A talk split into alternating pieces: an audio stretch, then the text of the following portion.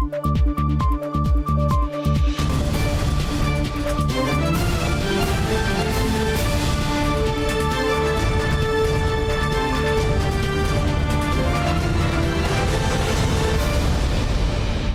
键时刻带您迅速掌握潮流趋势，欢迎收看《财经趋势四点零》，我是赵廷玉。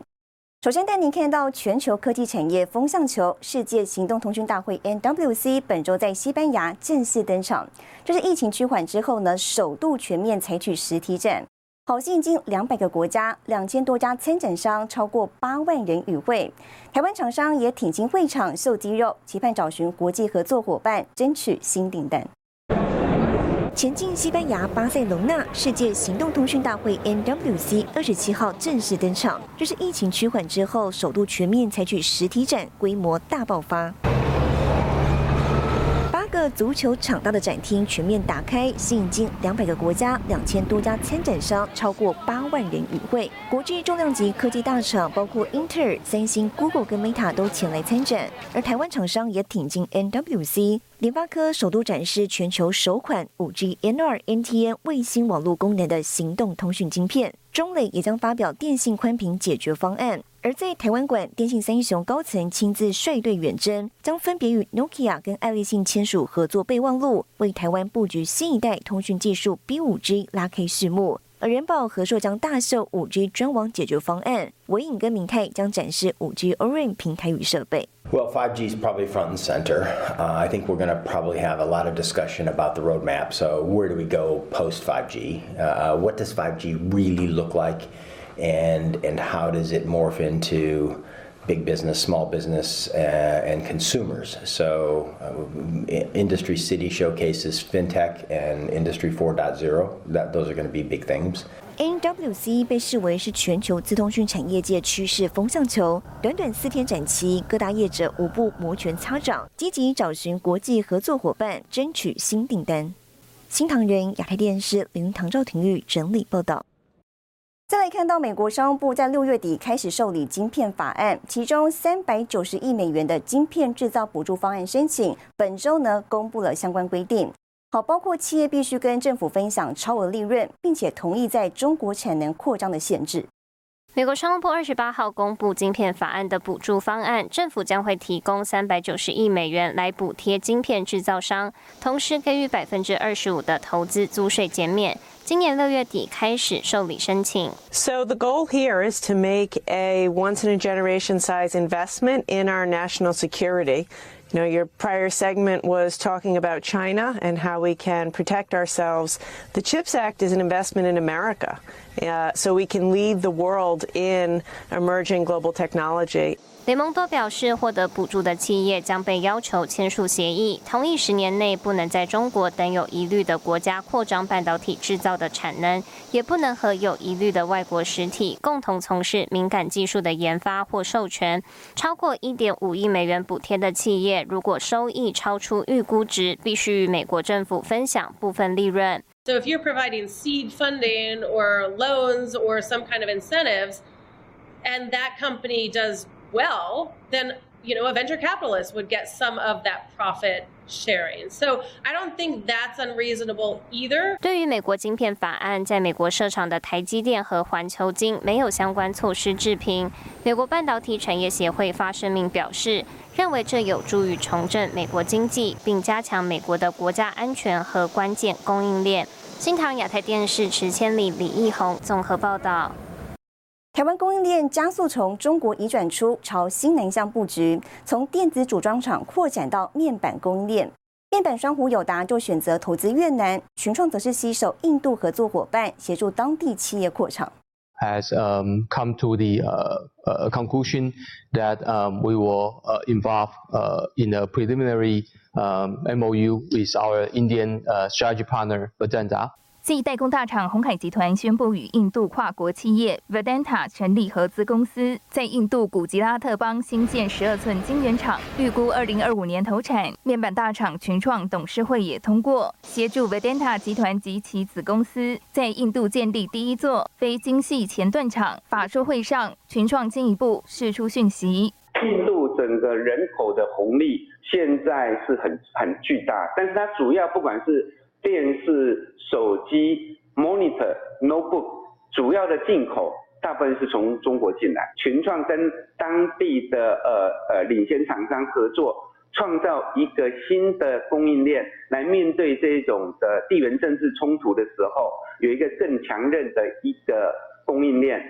不仅电子组装厂，面板业应应重要客户供应，扩大东南亚布局。友达投资十亿元，在越南设立百分之百持股子公司，预计二零二四年第一季量产。群创透过技转，协助印度 Vedanta 集团及子公司建立 TFT LCD 显示面板前后段生产据点。研调估计，这座八点六代厂的后段模组生产线可望在二零二四下半年量产，前段产线则规划在二零二五上半年开始装机，二零二六年量产。瑞银也首度将供应链移出中国，前进越南。假如我当地有客户的需要，我也可以变成他的客户，委由他的工厂帮我生产制造，但是产品权是我的，这种可能性也是有哦。但是这 again 还是 depend on 最后政府合可的 scope。群创今年迈入二十周年，持续朝双轨转型策略发展，创造新应用场域。展望今年面板景气，群创表示，历经二零二二年面板的库存调整，供需已达平衡状态，对后市看法维持先前预测，保持审慎乐观。新唐亚太电视曾一豪、李晶晶，台湾台北报道。今年欧美各国吹起制造业回流，泛红海集团转投资的 HMD Global 宣布将要在欧洲设厂。有别于过去手机产线集中在中国、印度跟越南等地，那么最快今年下半年建立生产线。For example, you can replace it on the G22 in around about five minutes. 用个简单工具，从电池到通讯模组，样样都能更换。导入百分之百材料可回收再利用概念，泛红海集团转投资的 HMD Global 在 MWC 大会前夕发表新一代 Nokia 手机。HMD Global 官网更宣布要逐步将制造业带回欧洲。We are really happy to announce is that we are bringing manufacturing of mobile phones to Europe as, a, as a, the first larger mobile manufacturing. We do that for several reasons, both because of security reasons, like we know that we want to produce within the European legislation and regulations. We also do it because we see like a huge surge in customer demand.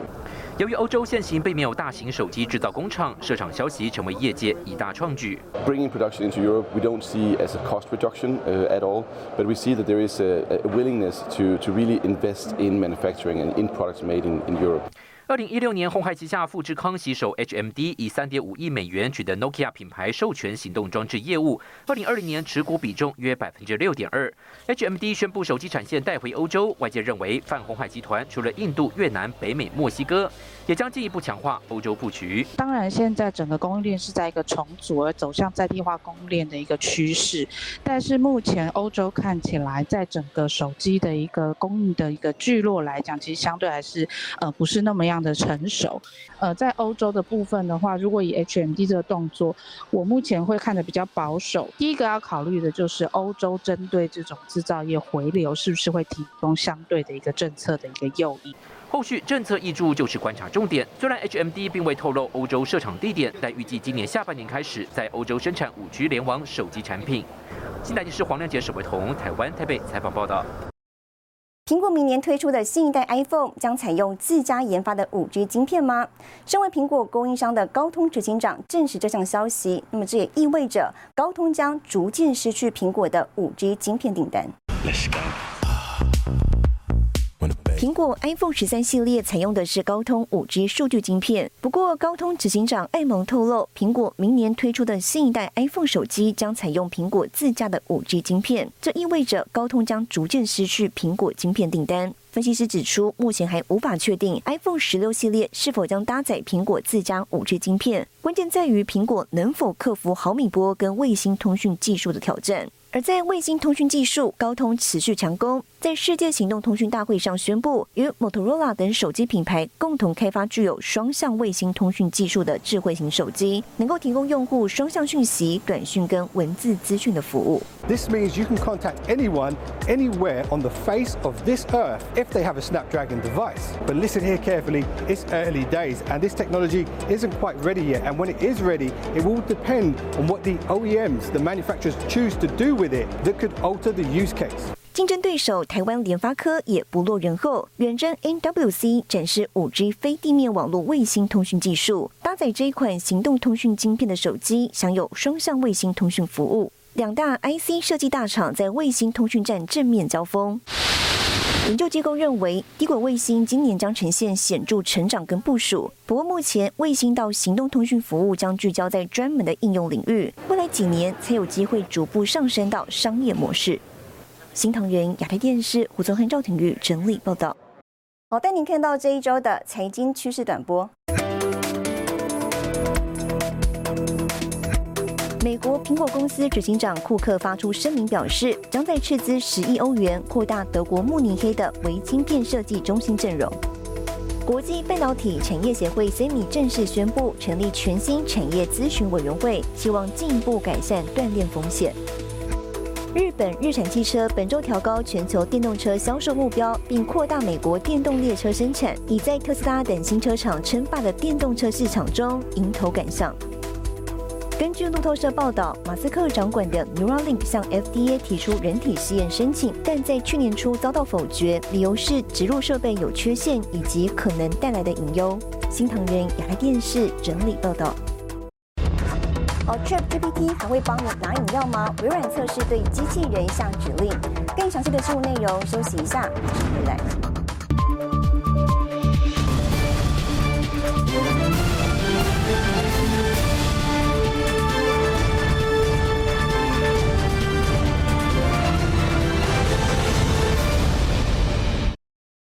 AI 聊天软体 ChatGPT 现在说不定也能协助帮你拿饮料。美国科技巨头微软不仅推出整合 AI 技术的搜寻引擎，那么现在也在研究测试如何透过 AI 语言模型对机器人下达指令。接收到想喝饮料的指令之后，无人机前往寻找椰子水。这项测试背后的技术，就是近来掀起热潮的 AI 聊天机器人 ChatGPT 技术。美国科技巨头微软的野心扩大到研究测试如何透过 AI 语言模型对机器人下达指令。影片中，由于想喝饮料的指令不明确，ChatGPT 便提出是要什么类型的饮料。在接收到健康饮料的回应之后，机器人便推荐椰子水，并前往寻找。When you think about these generative AI models, remember one thing they are prompted to do things. The prompting comes from a human being.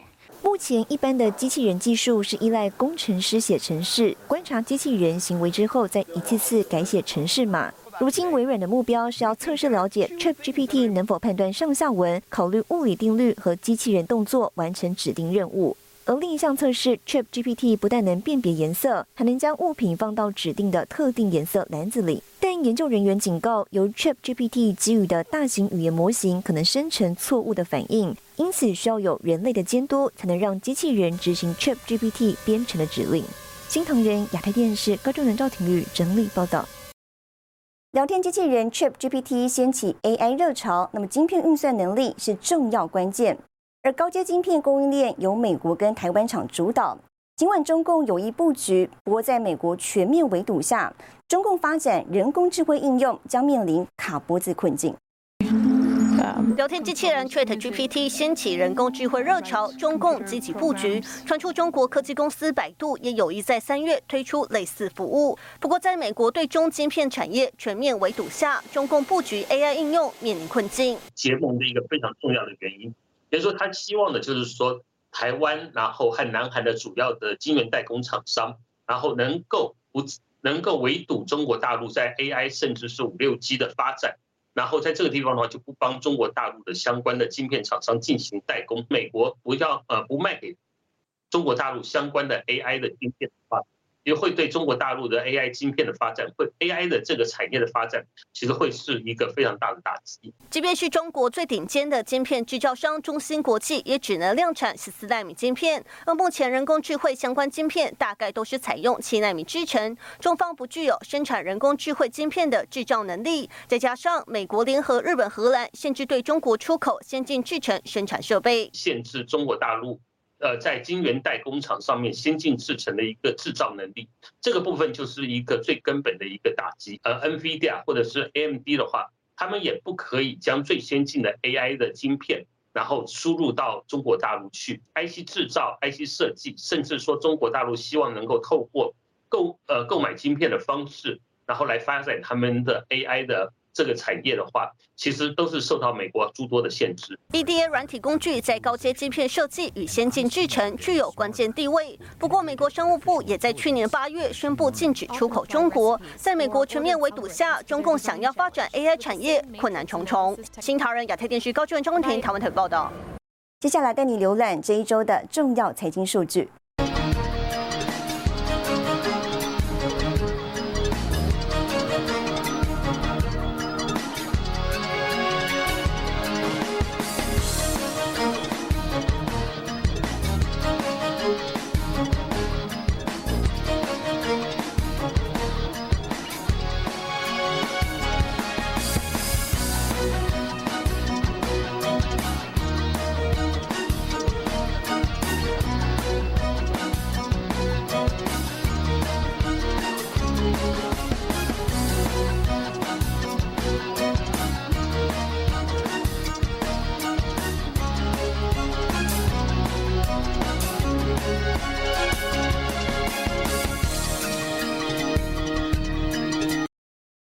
本周在德州超级工厂举行投资人日，虽然没有如外界预期发表入门款电动车，但宣布好消息，未来特斯拉电动车的生产成本将减半。好，除此之外呢，马斯克还宣布将在墨西哥打造新的超级工厂，扩大全球产量。特斯拉投资人日一号在德州总部登场。特斯拉 CEO 马斯克宣布，特斯拉将在墨西哥打造新的超级工厂。We're excited to announce that we're going to be building a a gigafactory in Mexico. 二零二二年特斯拉电动车产量相较去年增长百分之五十九。马斯克表示，特斯拉将继续扩大所有工厂的产量，以扩大全球总产量。特斯拉目标二零三零年每年生产两千万辆电动车，但马斯克也指出，目前最大的瓶颈在于电池原料。It's really the refining capacity that is the the biggest choke point. Yeah, so that's why we're building a lithium refinery in Corpus Christi. 不过也有好消息，特斯拉的下一代电动车将采用新的制造流程，这将让特斯拉的制造成本大减一半。Through this innovation and some of what my other engineering colleagues are going to talk to you about in the future, will reduce costs as much as 50%. 一号特斯拉股价下跌百分之一点四三，收在两百零二点七七美元，盘后跌破两百美元关卡。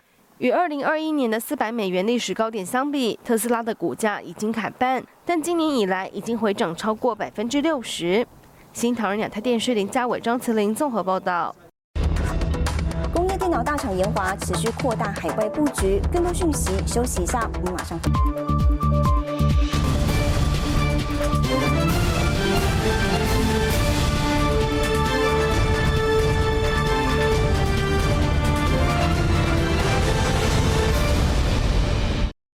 回来，工业电脑大厂研华本周举行线上法说会，董事长刘克正亲自宣布启动传承计划。那么，同时集团进行第三次全球化转型，未来不排除并购同业，朝向百年长青企业发展。全球工业电脑指标厂商研华正式迈入四十年，营收突破二十三亿美元，市值近九十亿。董事长刘克正在线上法说会上表示，因应下阶段营运扩张，二零二三年起正式启动经营传承计划，预估三年内交棒。我今年是六十九岁啊，那这个年龄也有必要向投资人交代，要怎么 succession 啊？哦，我诶，虽然我有我有这个二代啊，也在公司上班。但是我们研华是决心是专业经理人传承。同时，研华宣誓启动第三次全球化转型，以 sector driven 为核心精神，规划五大区块，分别为嵌入式设计、智慧系统与平台、自动化、智慧医疗、数位行销电商平台以及六大区域市场，集结资源，重点推进。刘克正预期工业物联网产业一年至少成长百分之十。那这一次我们这个进化呢，大概就未来的。大概八年吧，啊，就是，诶，我们要分两阶段哈，来完成这个 sector driven 的下一阶段的成长的变革。我们也不排除对于同业，啊，同业来进行这个 较大股权的投资并购。那整个的呃接单，当然以接单还是北美最先哈。那过往第二名是中国大陆，但是呃今年一二月有点反转哦，欧洲是第二名，那中国大陆是第三名。Q1 的业绩 again 就是我们刚刚给给出了一个 guidance，应该有机会比。啊，去年第第四季在微幅的调升。展望今年第一季营运呈现稳定成长。此外，研华北美子公司因应布局需要，二零二三年第二季在加州分期开发新总部园区，二零二五下半年迁入。新台的电视池千里沈维彤，台湾台北报道。好，带您看到下周有哪些重要的财经活动。三月六号，台北国际工具机展开幕；三月七号，鲍尔到国会作证。三月八号，欧盟公布欧元区 GDP 年率中值；三月九号，日本公布 GDP 季率中值。